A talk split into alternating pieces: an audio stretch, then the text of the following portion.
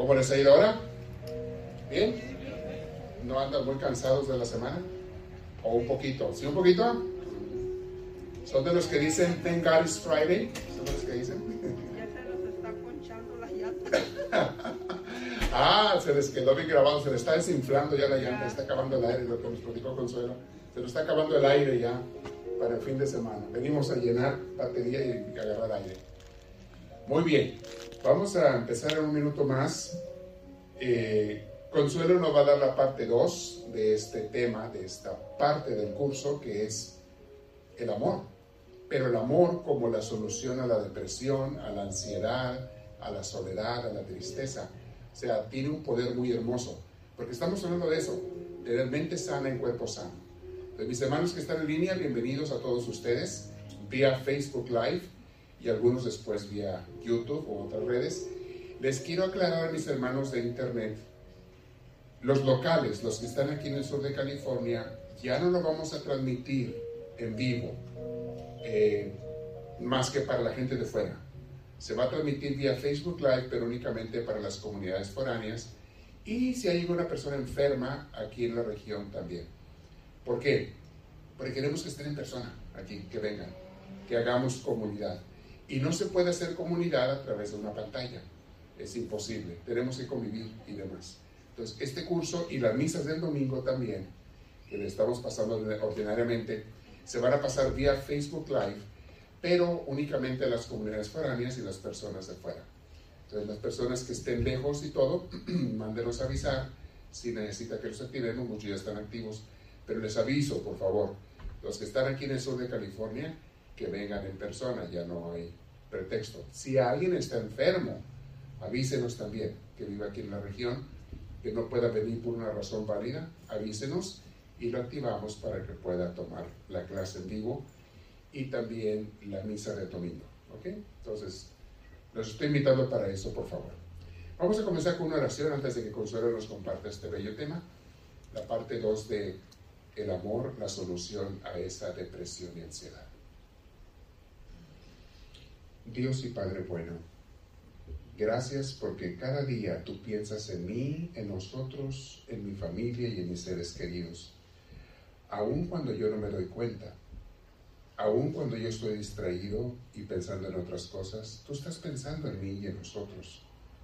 Y por eso, mi Dios, te doy gracias. Te agradezco de todo corazón, Señor.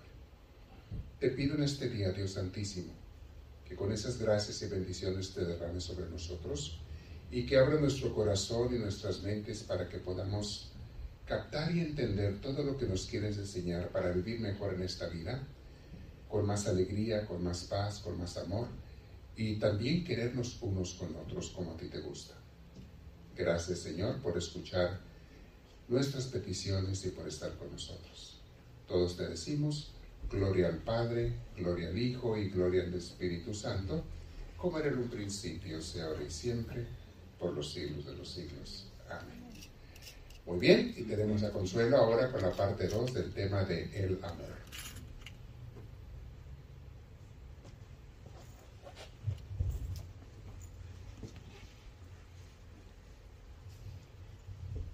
Buenas noches, buenas tardes, buenas noches.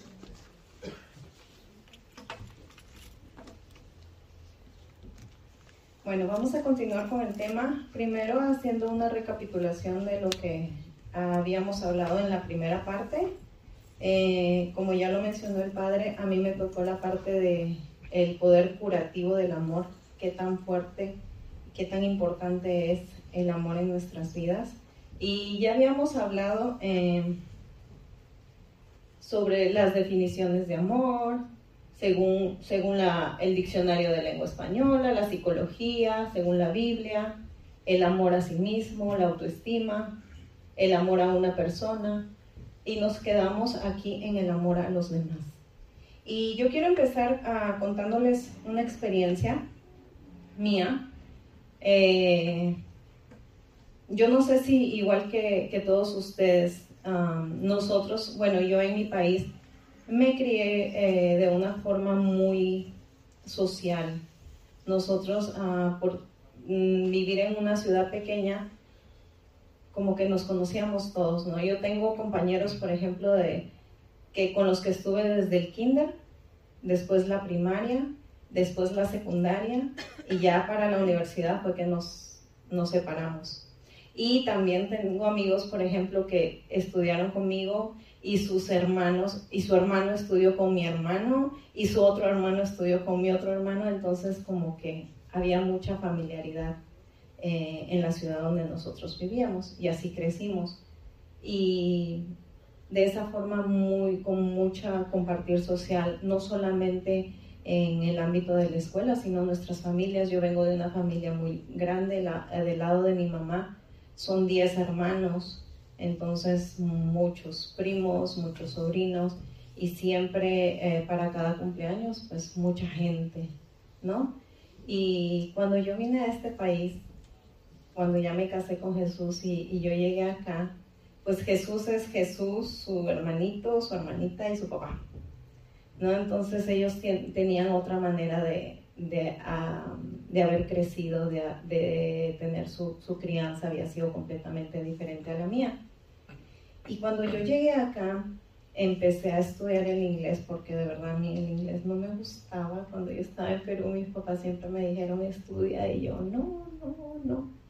Y ya cuando pues yo conocí a Jesús, eh, empecé a estudiar el inglés, pero no fue suficiente allá, estudié solamente cinco meses, que me sirvieron acá para high, bye y ya.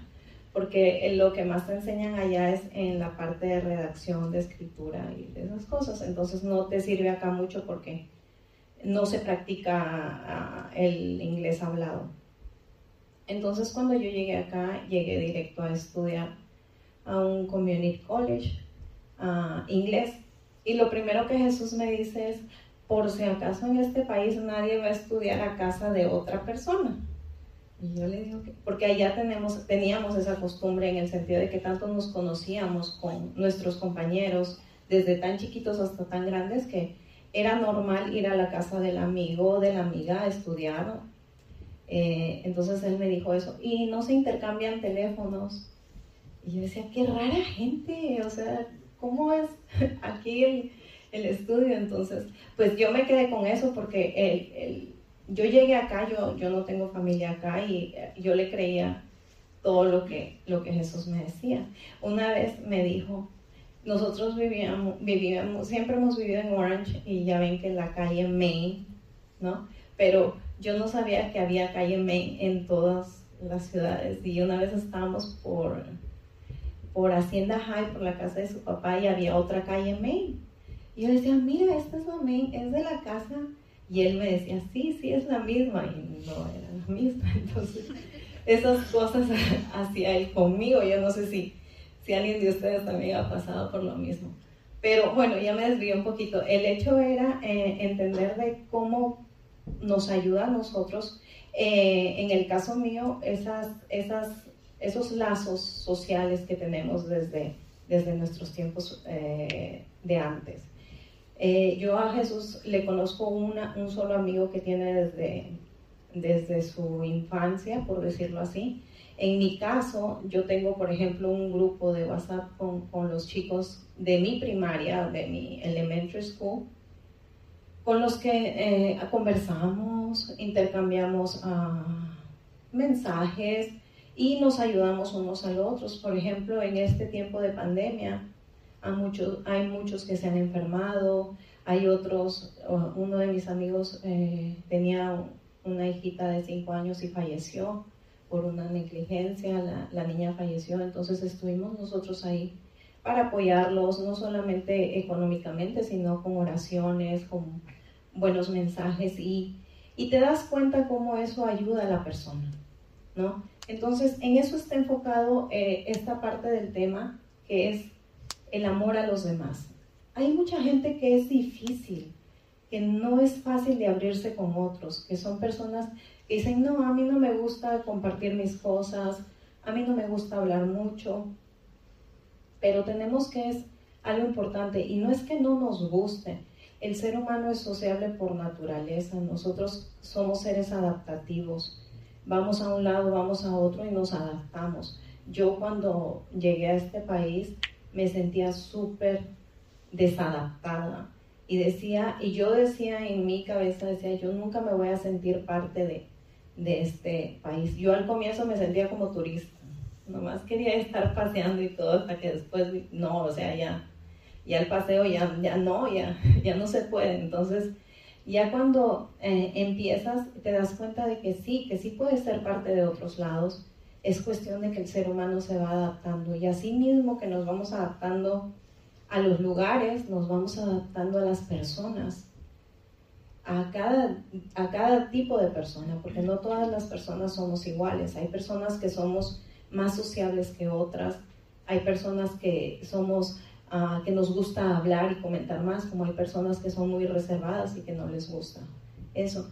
Pero el fin del tema de hoy es saber transmitir ese, ese amor a los demás que ya les comentaba yo a la clase pasada, es uno de los mandamientos de Dios, es el segundo mandamiento más importante y en el que se centran todos. El primero, amar a Dios sobre todas las cosas y el segundo es amar a tu prójimo.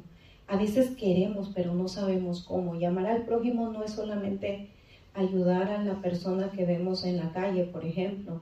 Es querer a nuestra familia, es querer a nuestra familia de la iglesia es querer a, todo el resto de personas y de una manera eh, adecuada. Entonces,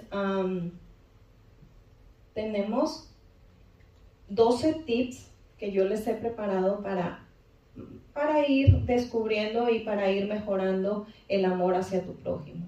El primero, muestra interés. ¿Qué quiere decir con esto?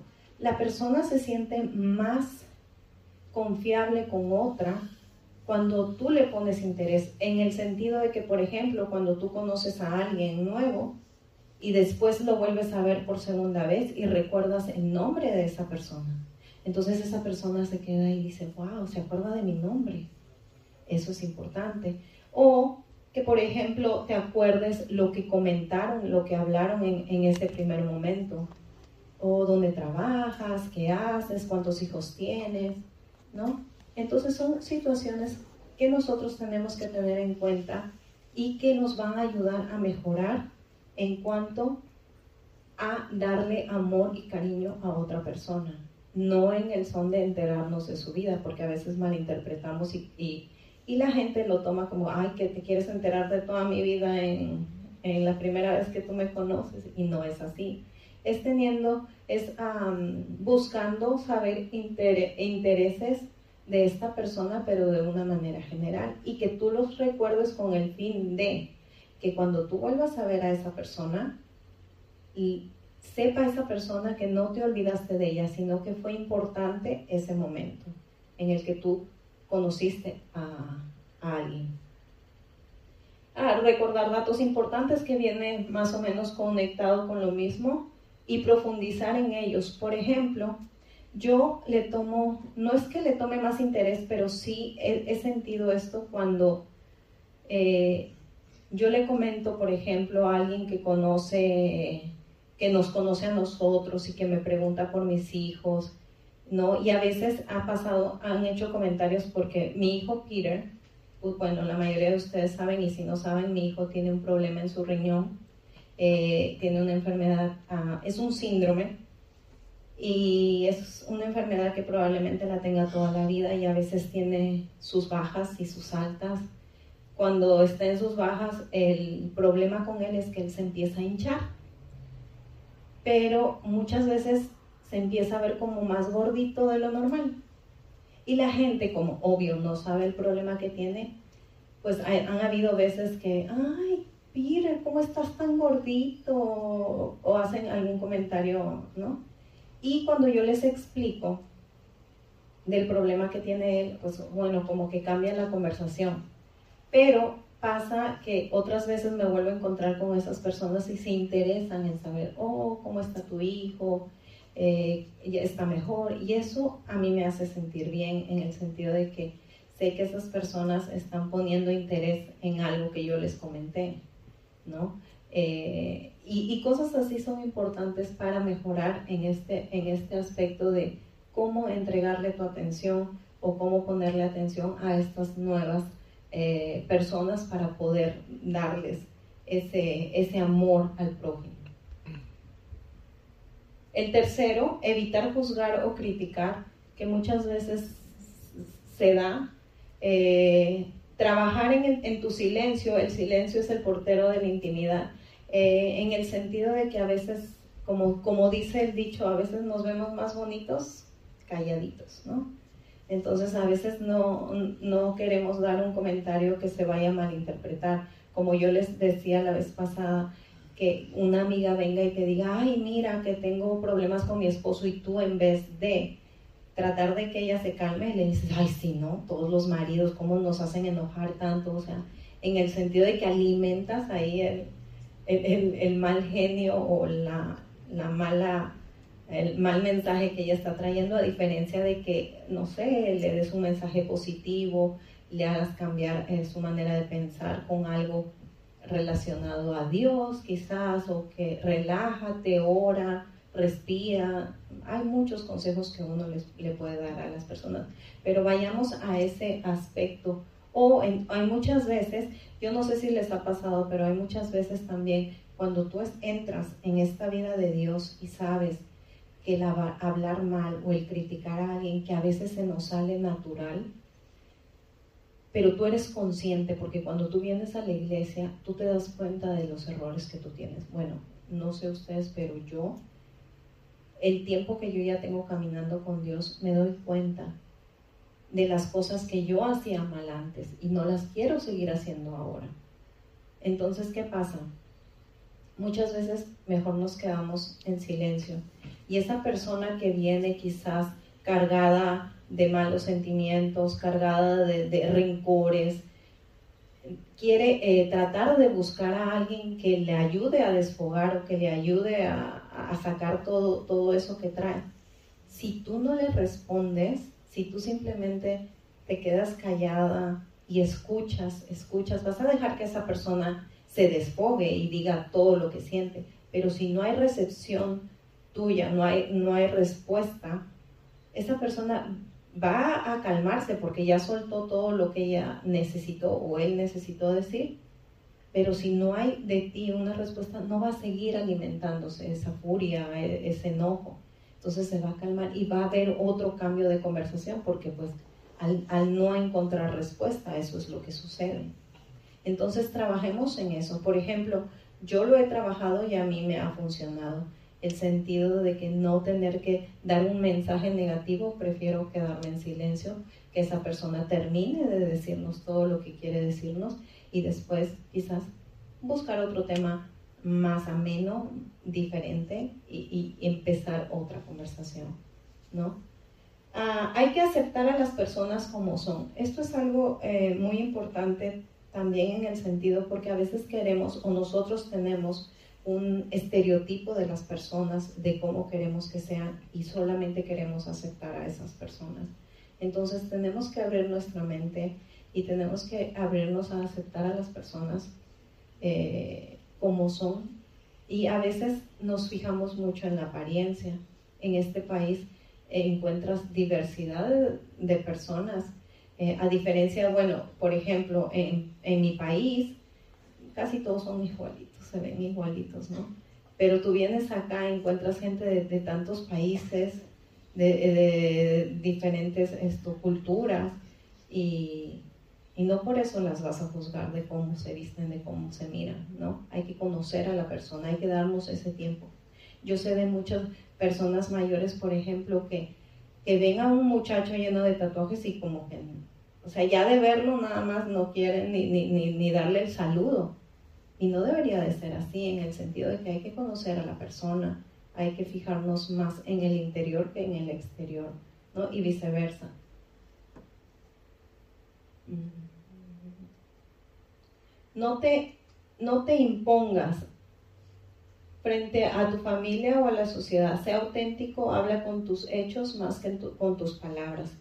Esto también suele suceder a veces nosotras como mamá. Yo he caído en esto de querer imponerle a mis hijos eh, algo en alguna situación y a veces caemos en eso, en que ellos no se sientan bien, ¿no? Hay que, hay que tratar de llegar a una, a una armonía familiar y nosotros nos hemos dado cuenta, Jesús y yo, antes de estar en el camino de Dios, hacíamos eso, imponíamos mucho a nuestros hijos y nos dábamos cuenta que no, no nos funcionaba, pero no porque ellos quisieran responder, sino por el temor de ver a papi y mami enojados, ¿no? Entonces ellos funcionaban por eso.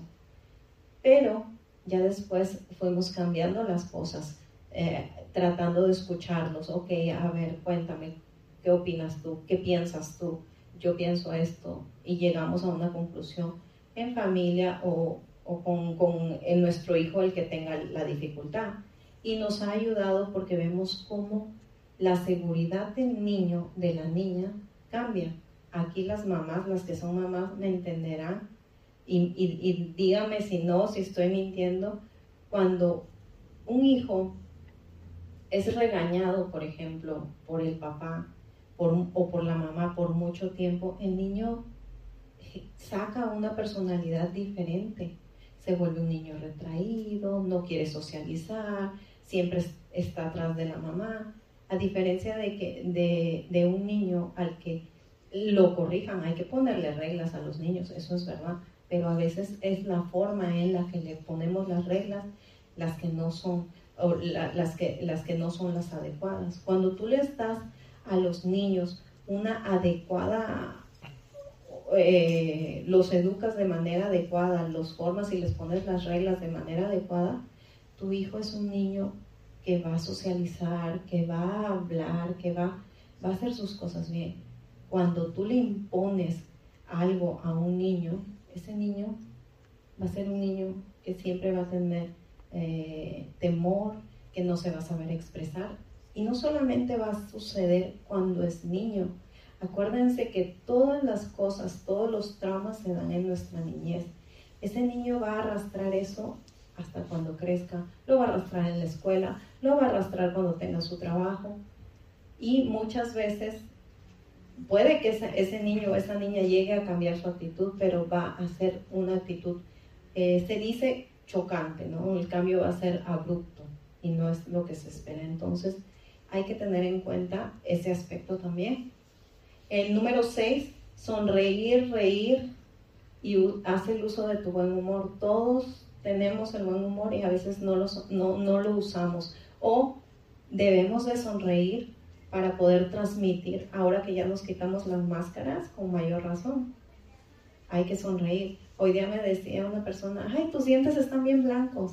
Ah, no, será porque no los vi hace mucho tiempo por la máscara, ¿no? Entonces hay que usar nuestra sonrisa porque nuestra sonrisa transmite mucho, transmite mucho, hay que transmitir eso hacia todos, nuestras personas, hasta a todos nuestros nuestra familia. Qué diferente es, por ejemplo, cuando mi esposo llega contento a la casa con una sonrisa a cuando llega todo, ¿no? Serio y uno sabe que quizás algo le pasó.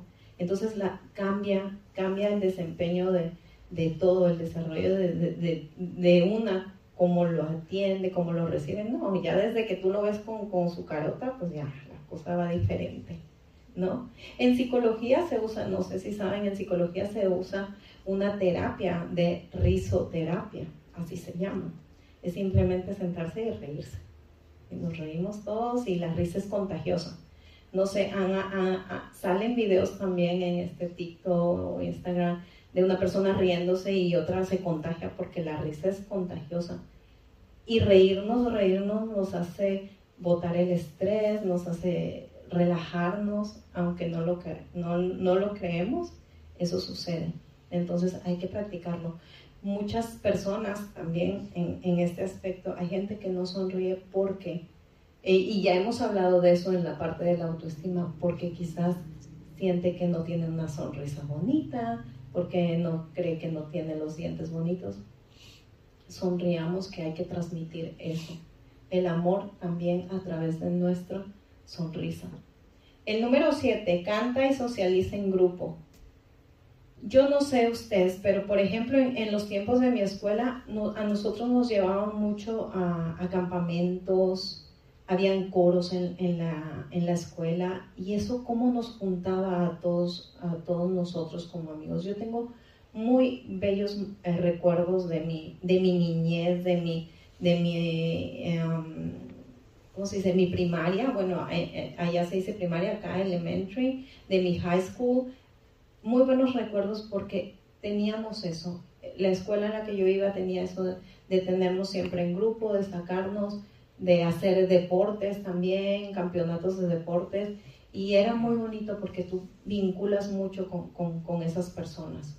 ¿no? Entonces, canta, socializa. Acá se realizan los, los eventos de, de, ay, se me fue la palabra, de alabanzas, ¿no? Y qué bonito, cómo sale uno diferente. Ya no voy a usar mi, mi ejemplo de te desinflas y te reinflas, pero es así, te, te, vas lleno, te vas muy lleno con toda esa, e, esa música y todo ese amor de Dios que, entra en ti.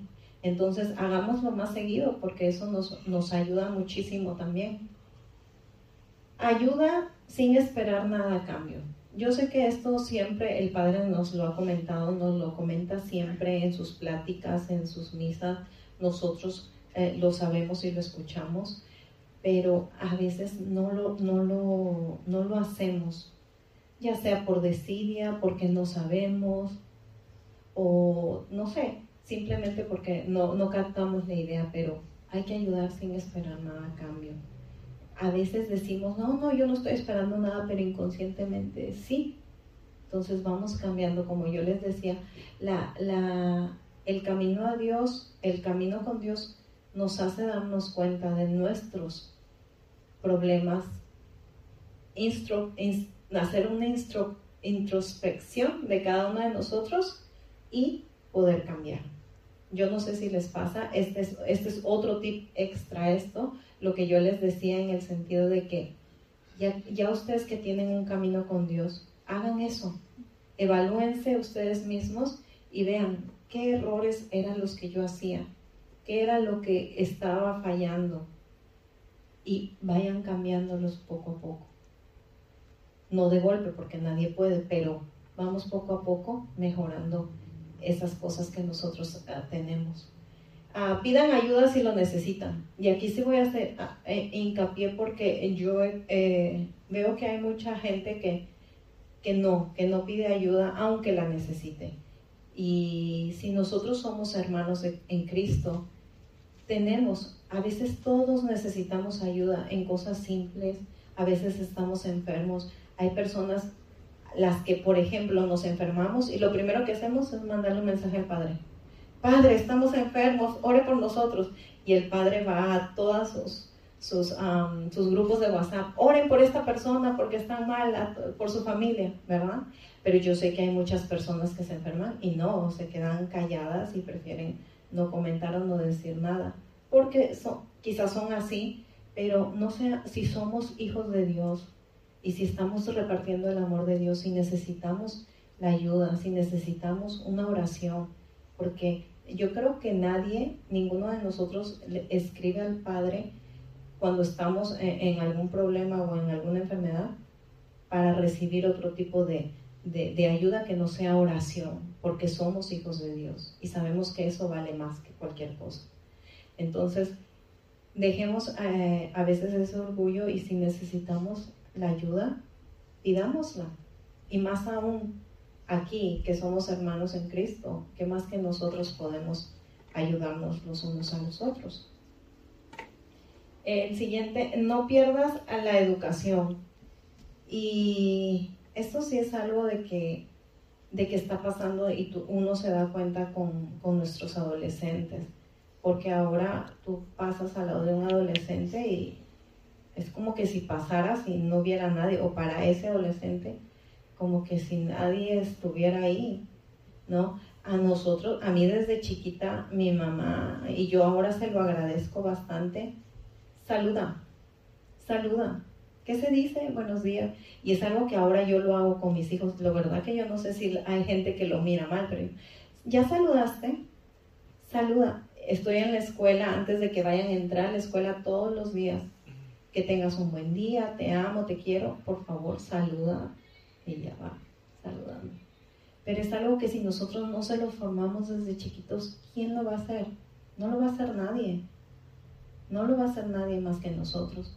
Y verdaderamente, si tú desde chiquito a tus hijitos no les acostumbras o no les pones los valores, no les, no les enseñas esto, no diciéndole nada más, sino también dándoles el ejemplo. Porque de qué vale que yo le diga a mi hijo, saluda, saluda, y tú no saludas. Porque a veces pasa eso. ¿no? Que tú tienes que saludar. Y nosotros nos cruzamos con alguien y, nos saludamos, ¿no? Como el ejemplo que siempre ponen, no mientas. Los niños no deben mentir, es muy malo mentir. Y llegan a buscarnos para cobrarnos o para ver, no, dile que no estoy. Entonces, ¿dónde está la enseñanza? No, por eso, a veces con el ejemplo enseñamos más que con las palabras. Eh, y es muy importante yo voy a seguir haciendo hincapié en, nuestros niños, como les decía la clase pasada, porque ellos son el futuro de este mundo. Hagamos en ellos, formemos en ellos, en, los que están tan chiquitos y que absorben todo y que no te contestan y no te reclaman. Yo, por ejemplo, les digo a ellos, yo cuando salgo por el, el condominio donde vivimos, les digo, con todas las personas que nosotros nos cruzamos tenemos que saludar si la persona, mami, ¿qué pasa si este señor, esta señora no me contesta? Es ok. Tú saluda. Porque a veces lo que pasa es que a nuestros hijitos o a nuestros hijos les cortan eso porque ellos saludan y la otra persona pues ni, se dio por enterada que la saludaron, ¿no? Entonces tú forma a tus hijos en el sentido de que como yo les digo, bueno, voy a a todas las personas que yo vea, voy a saludar y ustedes también saludan.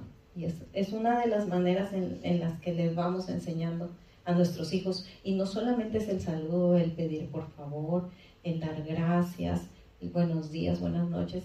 Y qué más que lo empiecen a practicar en la casa. Yo no sé si pasa con ustedes, pasa con mis hijos que quieren algo y se lo arranchan entre ellos. Digo, ¿qué es esto? Estamos en casa, pero es aquí donde ustedes tienen que aprender. Y devuélvele y pídele por favor. Ok, por favor me lo das. Es el trabajo de la mamá, quizás porque estamos en la casa más tiempo, el hecho de que nuestros hijos tenemos que ponerle y enseñarle todos los valores ahí. Y en el caso mío, por ejemplo, yo le pido mucho a Jesús que me ayude cuando le toca a Él tenerlos, cuidarlos, que siga esa enseñanza, porque de nada vale también que una como mamá toda la semana, hijito saluda, hijito saluda, y cuando se vaya con el papá, no hay saludo por ningún lado tampoco. Entonces, tiene que haber esa conexión entre padre y madre, porque la enseñanza no solamente depende de nosotras que estamos en casa, bueno, las que estamos en casa y tenemos esa dicha de criar a nuestros hijos, sino también de los papás que tienen que apoyarnos. O quizás en algún hogar se dé viceversa, ¿verdad? Que sea el papá el que esté en casa, porque ahora ya que hay muchos trabajos remotos también, quizás sea el papá el que esté en casa y la mamá que esté trabajando. Entonces, ayudémonos mutuamente para que nuestros hijos crezcan llenos de, de educación y de valores. Número 11. Intenta ser persona vitamina. Ya había, había comentado más o menos qué significaba ser persona vitamina y es persona que transmite pues cosas buenas, ¿verdad? Que siempre tiene un mensaje positivo, que siempre tiene a decir algo bueno hacia una persona o hacia alguna situación, hacia algún grupo, que contagie su buena vibra, que contagie uh, su buena actitud. Eso es una persona vitamina. Entonces, volvámonos eso todos nosotros, personas vitaminas el siguiente, el número 12, sea amable siempre. Esto te genera endorfina, oxitocina que reduce los niveles de cortisol. Ya el padre en su próxima clase va a explicar sobre, eh, sobre el cortisol y sobre eh, la endorfina y la, oxitocina, pero tenemos que darnos. Ya habíamos hablado y algo que a mí se me quedó mucho de la, de la vez pasada que el padre dio, oxitocina, que es la que tú transmites mayormente en los abrazos, en, en, esa, en, ese roce que tienes con, con otra persona, el, lo social que tú desarrollas. Entonces vamos a ser eh, personas que transmitamos eh, oxitocina al resto.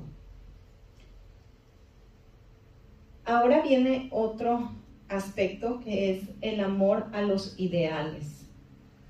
El amor a los ideales.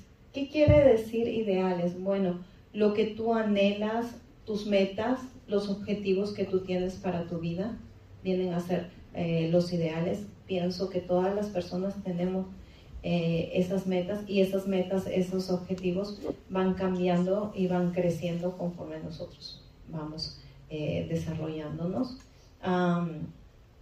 Los, los objetivos son las metas que nosotros queremos para nosotros mismos y que vamos desarrollando conforme va pasando eh, el tiempo en cada una de nuestras vidas y en nuestras diferentes etapas también.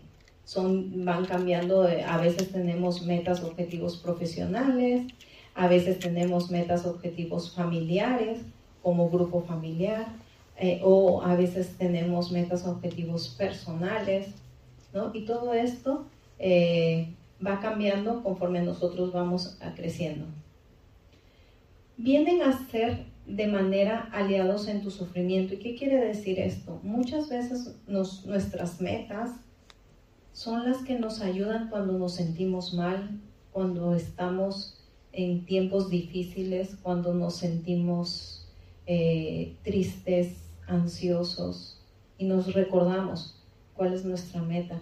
Muchas de nosotras como madres, nuestro objetivo, nuestra meta de lucha son nuestros hijos y a veces estamos enfermas, nos duele algo, pero ahí nos paramos y seguimos. ¿Por qué? Por nuestros hijos, ¿verdad? Entonces tiende, tiende a pasar esto. E, y supongo que para los padres, en el sentido del hombre, es más la familia, ¿no? El que su familia esté bien, esté sostenida. Y van también a lo mismo. Entonces, tener estas metas, tener estos objetivos claros, son importantes porque te van a ayudar en tus tiempos difíciles. Eh, hay que tener ideales adecuados porque muchas, muchas personas caemos también en llegar a ideales o metas ya inalcanzables, por decirlas así, y en vez de ayudarnos, nos crean frustración, nos crean ansiedad, nos crean más dificultad porque esa lucha de querer conseguir son las que no, nos permiten. Entonces seamos realistas, usemos eh, eh, o pongámonos metas reales y adecuadas para nosotros que, que podamos conseguir. Y hay algo muy importante aquí, ah, hay que tenerlos claros, hay que tener nuestros ideales y nuestras metas claras siempre.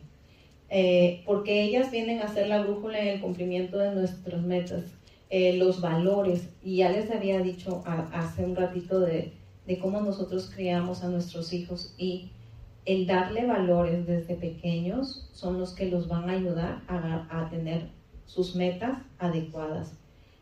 Si tú le enseñas a tu hijo a ser honesto, a ser responsable, a ser eh, humanitario, a ser humilde, tu hijo nunca va a querer tener eh, algo inalcanzable, porque él, con la formación que tú les das, va a tener sus metas reales y va a saber diferenciar unas de otras. Pero si tú, desde muy pequeño, a tu hijo le, le facilitas la vida completa, le das todo lo que él quiere, no lo dejas que se esfuerce en nada, ¿Qué va a querer tu hijo? Lo más fácil, lo más rápido. Se va a poner metas muy, muy altas a las que quizás no vaya a llegar y como no va a llegar, se va a frustrar y va a haber mucha dificultad en, esa persona cuando vaya creciendo. So, seamos realistas, pongámosles a nuestros hijos valores, los valores esenciales, los valores eh, más comunes, el respeto, la responsabilidad, la puntualidad, que aunque no querramos, es un, es un valor importante que una persona sea puntual, es importante. Entonces, hagamos esto por nuestros pequeños. Cuatro tips para conseguir nuestras metas e ideales. Tenemos Visualiza tus metas y objetivos desde pequeño. Hay que enseñarle a nuestros hijos desde pequeñitos que ellos se vayan poniendo sus metas, que ellos vayan poniendo ah, sus objetivos. Y nosotros también hay que ayudarlos a ellos. Como, como les decía, no hay que caer en el error de dejar que nuestros, que nuestros hijos crezcan y que nosotros les facilitemos la vida completa. Hagamos que nuestros hijos hagan cosas en el hogar también. Involucrémoslo en el, en, el desarrollo de, de, la casa. A veces nosotros como mamá nos cargamos todo. ¿Por qué decimos que? Oh, está muy pequeñito, está muy chiquito, está muy chiquito.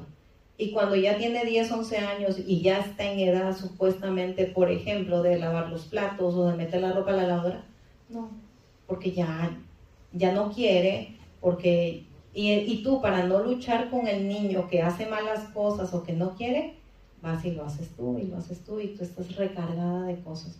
Entonces, si tú desde chiquito le enseñas a tu hijo a, hacer sus camas, a lavar unos platos, obvio, sin ponerlo en riesgo de, que, de que vaya a hacer algo malo o que se vaya a cortar o algo así, tu hijo aprende y lo hace.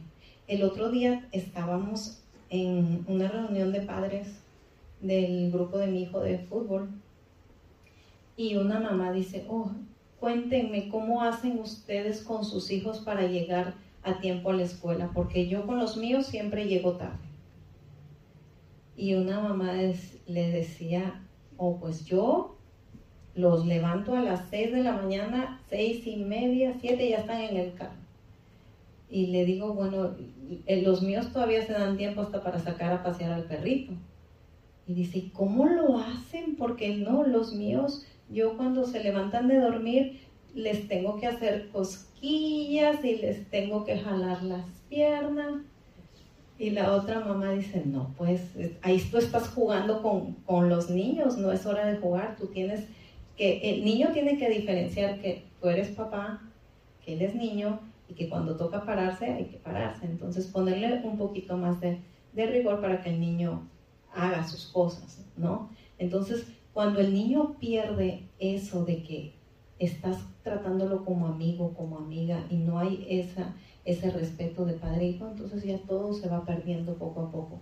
Y el problema, les digo, no es cuando sean niños, es cuando ellos van creciendo, porque ya las cosas se van poniendo un poquito más difíciles. Entonces, desde que ellos están pequeñitos, si tú les pones rutinas, lo hacen. Por ejemplo, mis hijos, ninguno quería sacar al perro. ¿Quién quiere sacar al perro antes de irse a la escuela? Obvio que ninguno. Pero si no les queda otra opción, entonces eh, lo van haciendo rutina. Y ahora yo ya no sufro con eso. al comienzo de los días, sí. Te toca a ti. No, te toca a ti. Apúrate, toma el desayuno rápido. Ahora, ahora ya no. Ahora es ellos solos. Ya. Hoy día es tu turno tomas rapidito y vas y sacas al perrito y ya, regresas y nos vamos. Igual con los, con los platos de, de, lo que ellos cenan en la noche. Ellos toman turnos ya. Bueno, mi hijo ya tiene 10 y mi hija ya tiene 9 años. Son platos, dos plat, tres platitos que ellos, pero ya estoy generando en ellos una rutina que sé que más adelante les va a servir. Y cuando vayan a casa de alguien, no se sientan mal ni se sientan menos por lavar un plato o por recoger un plato que son cosas que aunque chiquitas, una persona las valora. Una persona verdaderamente que sabe, valora esas cosas. Uno como mamá, por ejemplo, si llega el novio de tu hija y se levanta y recoge su plato y lo lava, no vas a quedar, ay, qué lindo yerno que voy a tener. ¿No? Claro que hay que conocerlo con, con el pasar del tiempo, pero son cositas que van a ir hablando de cada persona y que te, van a dejar, porque la mamá y el papá, aunque no crea uno, cuando llegan el noviecito o la noviecita estamos, están pendientes de todo, ¿verdad? Hasta de cómo se sienta, de cómo mueve los ojos, cómo se peina. Están estudiados, pero de la cabeza a los pies y viceversa. Entonces, hay que, hay que hacer que nuestros hijos desde pequeños tengan estos valores, estas, esto, esta formación para que ellos de natural, naturalmente lo puedan desarrollar en el futuro. metas anuales. Yo no sé si ustedes han escuchado de esto. Yo les voy a comentar ah, cómo, cómo, yo hago. Yo hago mis metas anuales siempre para, para el año nuevo. Bueno, yo hago una lista de mis metas a corto plazo y a largo plazo. En un año que espero que quiero tener en, esta, en este año que viene y dentro de cinco años, qué metas tengo. Las escribo en un papel y las guardo. ¿Cómo es que yo llegué a hacer esto? Eh, cuando yo estudié psicología y terminé mi carrera, yo trabajé en una escuela secundaria en mi país donde yo tenía a cargo uh, todo el nivel secundario y el último año, que son los niños que, los chicos que ya van a salir para una universidad. Y como todo adolescente, habían algunos que no estaban identificados de qué querían hacer, ¿no? Creo que hay muchos, muchos adolescentes así que, ¿y qué vas a estudiar? Mm, creo que medicina o creo que derecho. Medicina, derecho, ninguna tiene conexión por ningún lado. ¿Qué significa? Que este, este niño o este adolescente está, no, no tiene sus ideas claras. Entonces nosotros como departamento de psicología eh, hacíamos un proceso de educación vocacional en el sentido de que aplicábamos diferentes pruebas, diferentes test para saber sus habilidades, para saber uh, qué más o menos les agrada, les gusta y en qué carrera podían desarrollarse. Y dentro de, ese plan tenía yo el proceso de hacer una dinámica con ellos que les hacía escribir una carta. Les, decía yo, van a escribir ustedes todos una, una carta, me van a escribir una carta a mí, pero como si me hubieran encontrado después de 10 años. O sea, imagínense que estamos 10 años después y ustedes me van a escribir una carta diciéndome y contando qué fue de su vida en estos 10 años. Entonces ellos empezaban a escribir sus cartas donde yo les daba más o menos guías de, ejemplos que podían hacer. Bueno, me casé, tuve tantos hijos, me fui a otro país, me compré una casa, me compré un carro. Bueno, como ustedes se miran de aquí a 10 años, quiero que me escriban esa carta. Y ya, me escribían su carta. Yo después que hacía, citaba a los papás de estos niños y les entregaba la carta a ellos y les decía, mira, estos son los planes. ¿Por qué? Porque nosotros tendemos a visualizarnos y a expresar lo que hay en nuestro interior, ¿no? nos proyectamos a un futuro.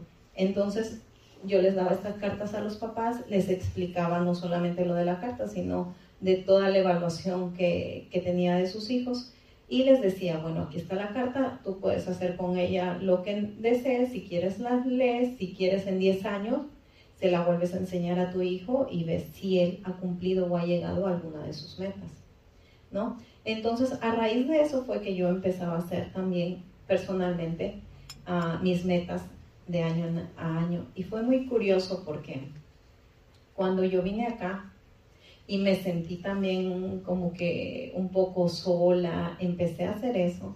Y yo pedía mucho, no pedía, yo escribí en, en, mi, en mis notas, particularmente yo las hacía siempre dirigidas a Dios, ¿no? Dios, ayúdame a acercarme más a ti. Y siempre ponía eso y siempre escribía, este año quiero acercarme más a ti, este año quiero servirte más. Y tengo muchas. Y cuando yo ahora que las agarro y las leo, digo, wow, ¿y dónde estoy? Miren, ¿dónde estoy? Entonces es algo de que tú visualizas, tú entregas y todo lo que tú, tú te lo crees aquí, lo haces. Entonces, hagamos eso Visualicemos nuestras metas anuales a corto y a largo plazo y entregarle a Dios, porque Él es el único que se va a encargar de todo. Yo puedo querer lo que quiera, pero todo hay que ponerlo a las manos de Dios, siempre. Todo lo que tú quieras, todo lo que tú anheles, corto, a corto, a largo, pequeño, grande, ponlos a las manos de Dios y Él es, Él es el que se va a encargar de ti y de todo lo que te suceda. Y amor a las creencias. Las creencias, bueno, se forman en nuestra infancia. Muchas de ellas se forman porque eh, nos las dan nuestras mismas familias, ¿no? O nuestros mismos padres. Tú crees lo, que tus padres, lo que tus padres creen. ¿no?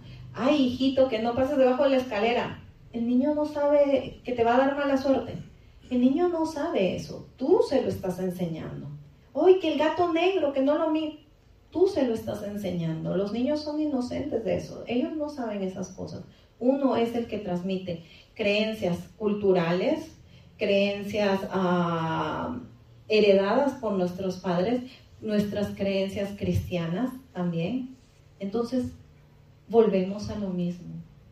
Si nosotros creemos en Dios, si nosotros venimos a la iglesia, si nosotros estamos caminando con Dios, incúlcale y transmítele eso a tu hijo.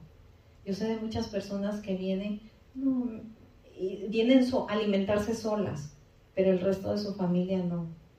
Está bien, te estás ganando tú a Dios, pero te vas a ganar más si traes a toda tu familia.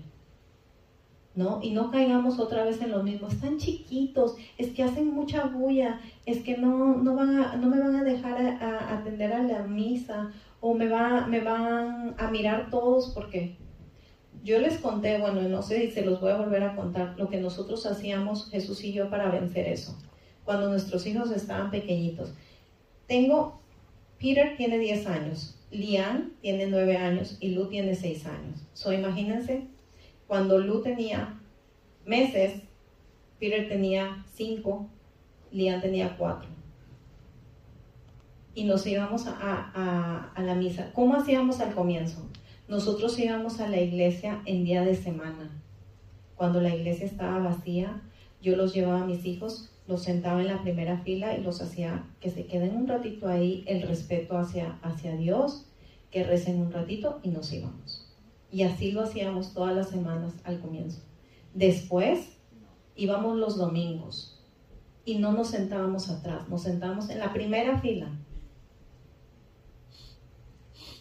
Y todo, pues el que menos decía, no, pero si llora, entonces es donde los, ellos aprendieron así y yo no sé si hasta el día de hoy ustedes miran, cuando nosotros venimos a misa siempre estamos por aquí adelante, porque ellos se formaron así y se acostumbraron a eso.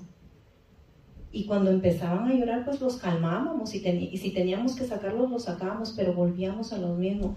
Entonces ellos aprendieron, aprendieron a que tenían un respeto hacia Dios, y que tenían que, guardar silencio y aprendieron. Entonces nuestros hijos aprenden desde chiquitos, pero nosotros somos los que tenemos que formarlos. Nosotros somos los que tenemos que enseñarle eso. No caigamos en eso de que, no, me hace bulla, no, mejor que cuando esté más grande. Cuando esté más grande va a ser más difícil, va a ser mucho más difícil. entonces, yo creo que el enfoque aquí, o lo más importante aquí, es el hecho de que transmitamos esas creencias buenas que tenemos hacia nuestros pequeños, que más, como les decía, el hecho de que somos nosotros eh, hijos de Dios y estamos aquí, eso, transmitámosle a ellos. Y pues si ya no tenemos hijos y somos eh, a, nuestros nietos, ¿no? También. Creencias adaptativas y potenciadoras. Bueno, hay creencias que nosotros tenemos y que nosotros ah, nos damos para poder darnos fuerza, por decirlo así, personalmente.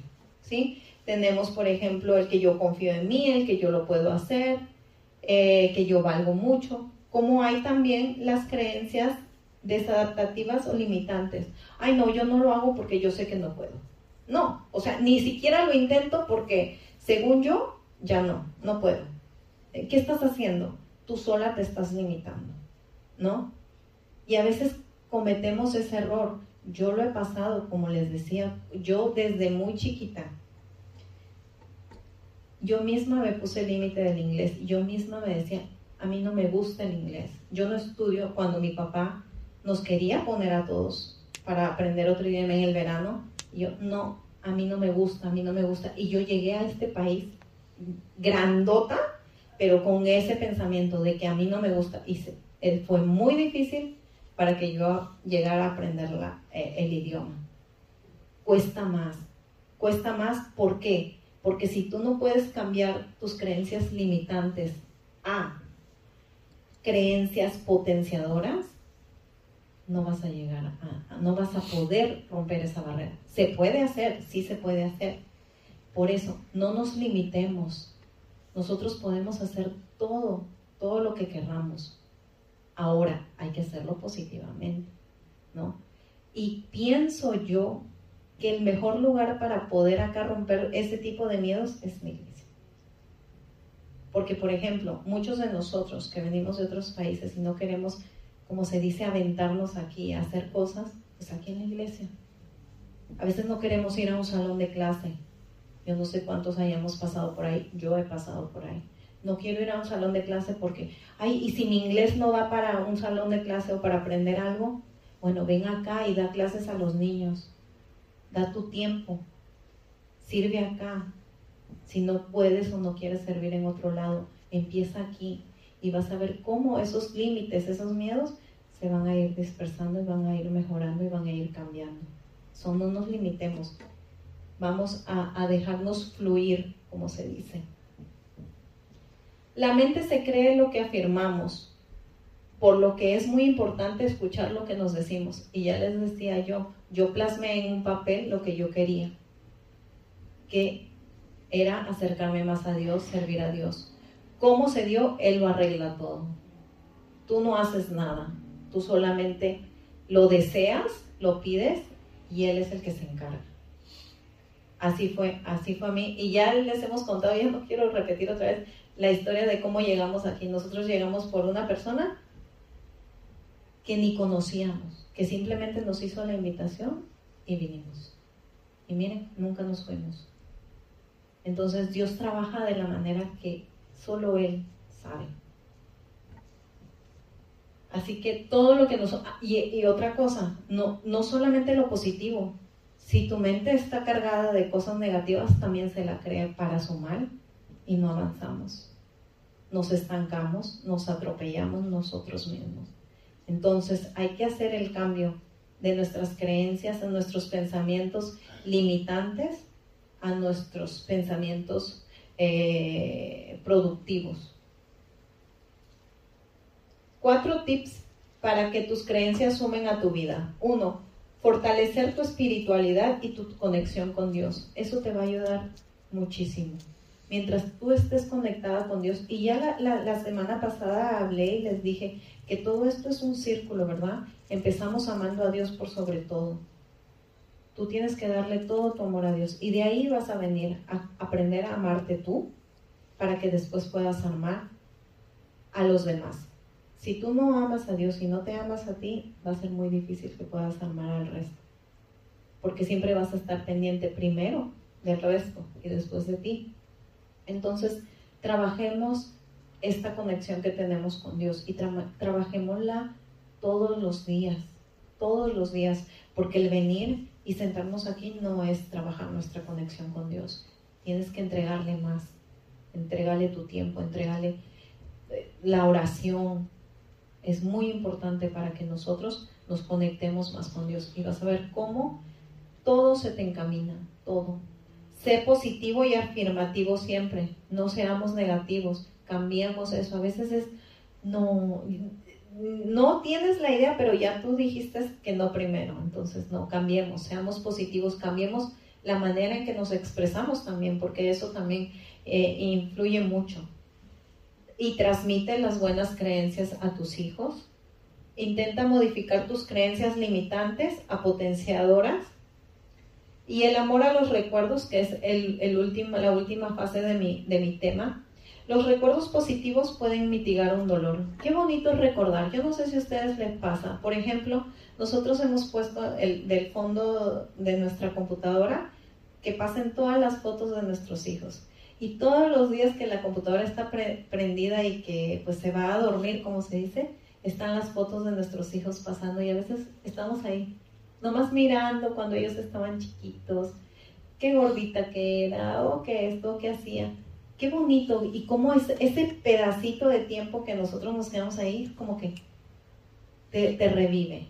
Yo no sé si, si, les pasa a veces ustedes en sus teléfonos se ponen a ver o algún recuerdo o quizás a mi abuelita, a mi mamá o cualquier cosa. Los recuerdos es medicina para, para tu, tu cuerpo, para tu mente. O a quien no le ha pasado que cuando se siente triste, estresada, mira algo o se acuerda de algo y es como que recuerdos positivos, obviamente, porque si nos vamos para lo negativo, va a generar lo, lo contrario, más estrés, más ansiedad. Entonces, recordar tiene la capacidad de producir las mismas sustancias en el cerebro como si estuviéramos pasando en ese momento. Esto es algo muy importante y que a veces no lo sabemos. ¿Qué pasa? Nosotros los seres humanos estamos todo el tiempo pensando, tratamos, queremos que esos pensamientos sean positivos, pero a veces no son, son negativos. Y esos pensamientos negativos, a veces hay personas que somos muchísimo más imaginativas que otras, que vamos caminando y ya nos imaginamos que alguien vino, que alguien nos robó, que alguien nos asaltó, que nos atropellaron.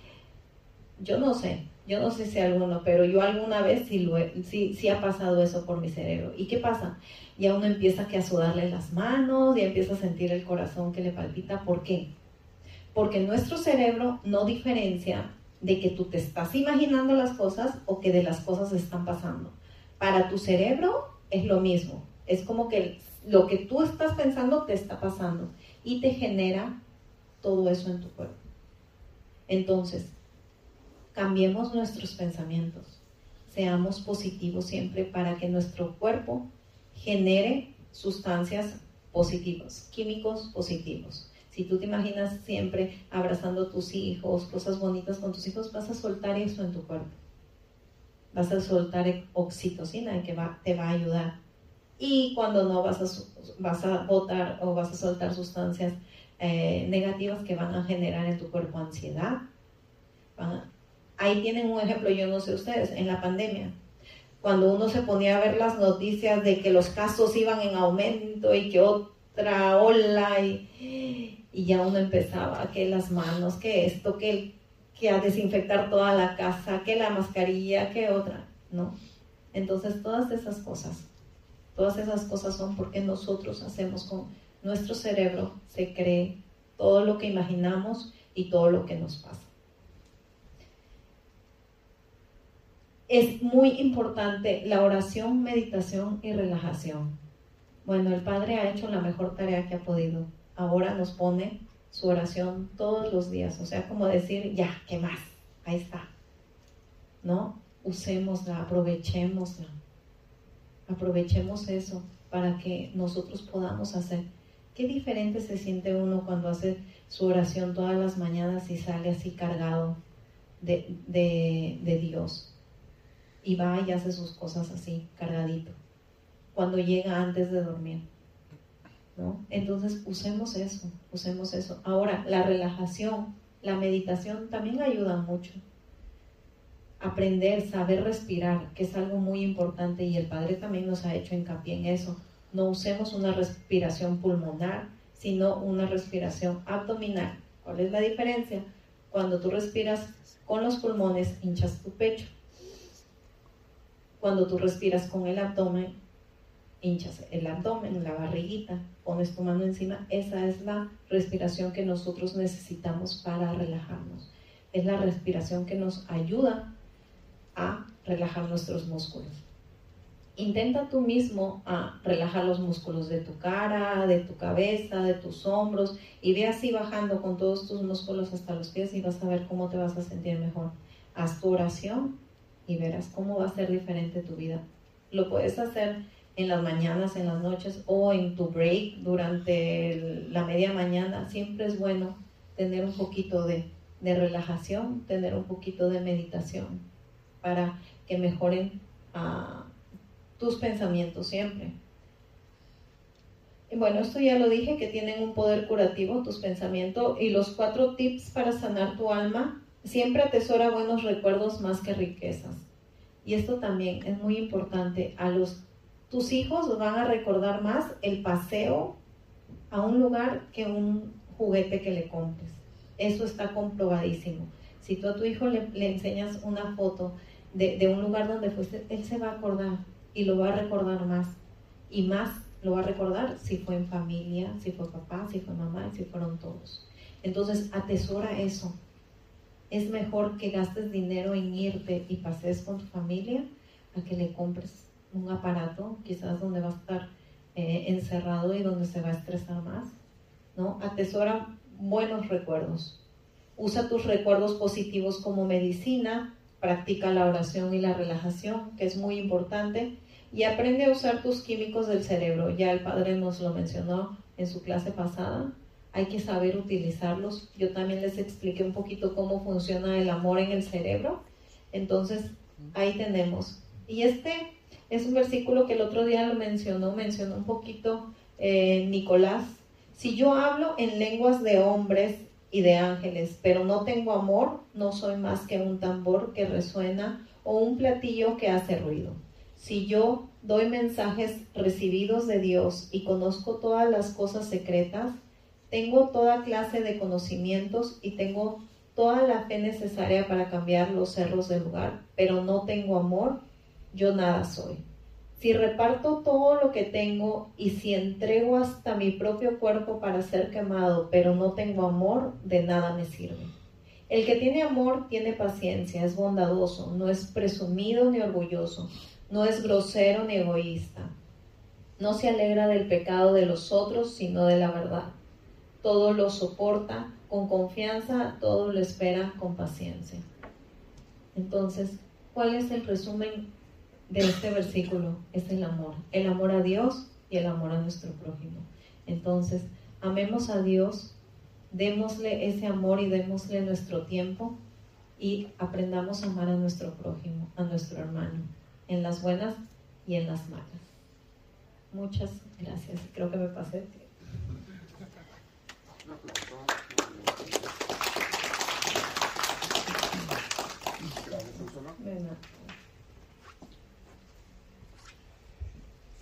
Muy bien, pues ya encontré quién va a dar los temas de hoy en adelante. Me voy a tomar vacaciones largas muy necesarias. Gracias, Consuelo, excelente tus temas, muy bonito. Eh, que es parte del curso que estamos viendo, vamos a continuar con él.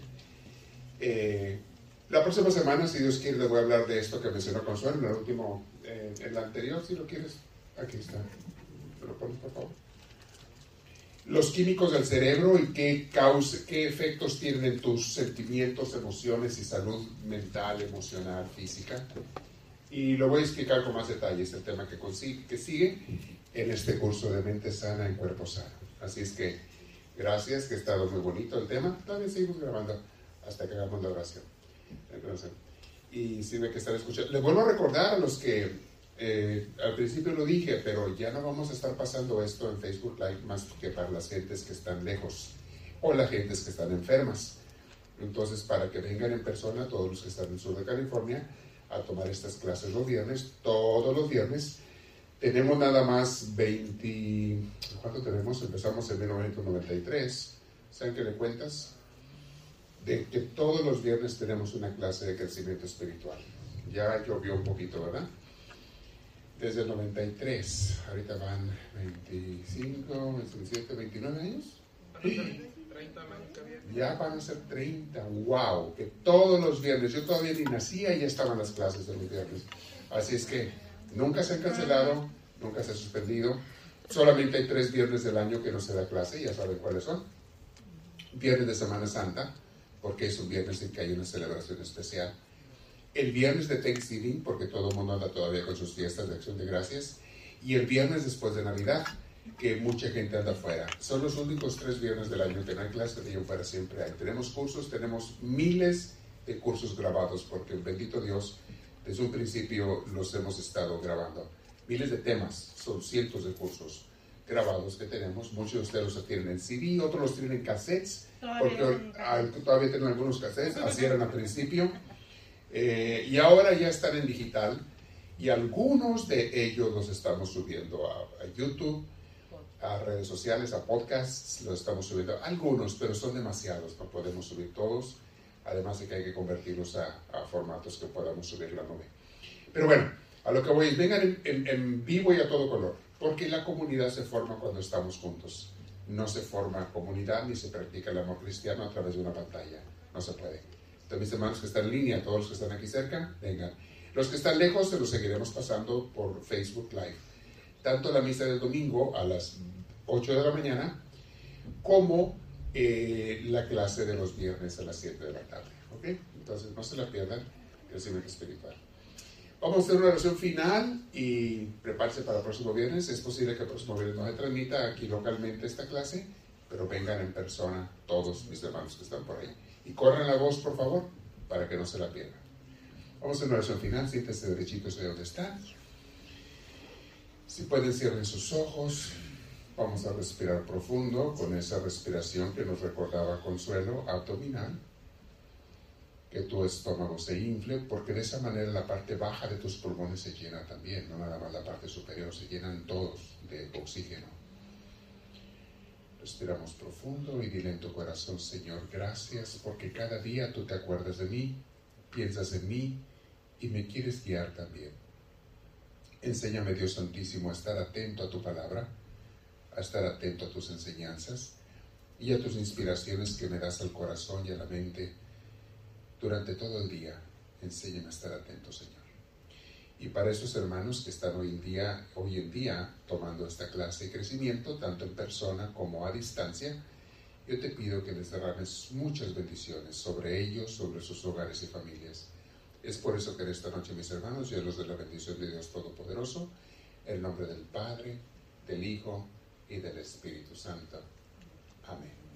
Que Dios los bendiga y nos seguimos viendo los crecimientos el domingo en la misa. Me despido de redes sociales de mis hermanos, de ellos. ¿Tenemos avisos?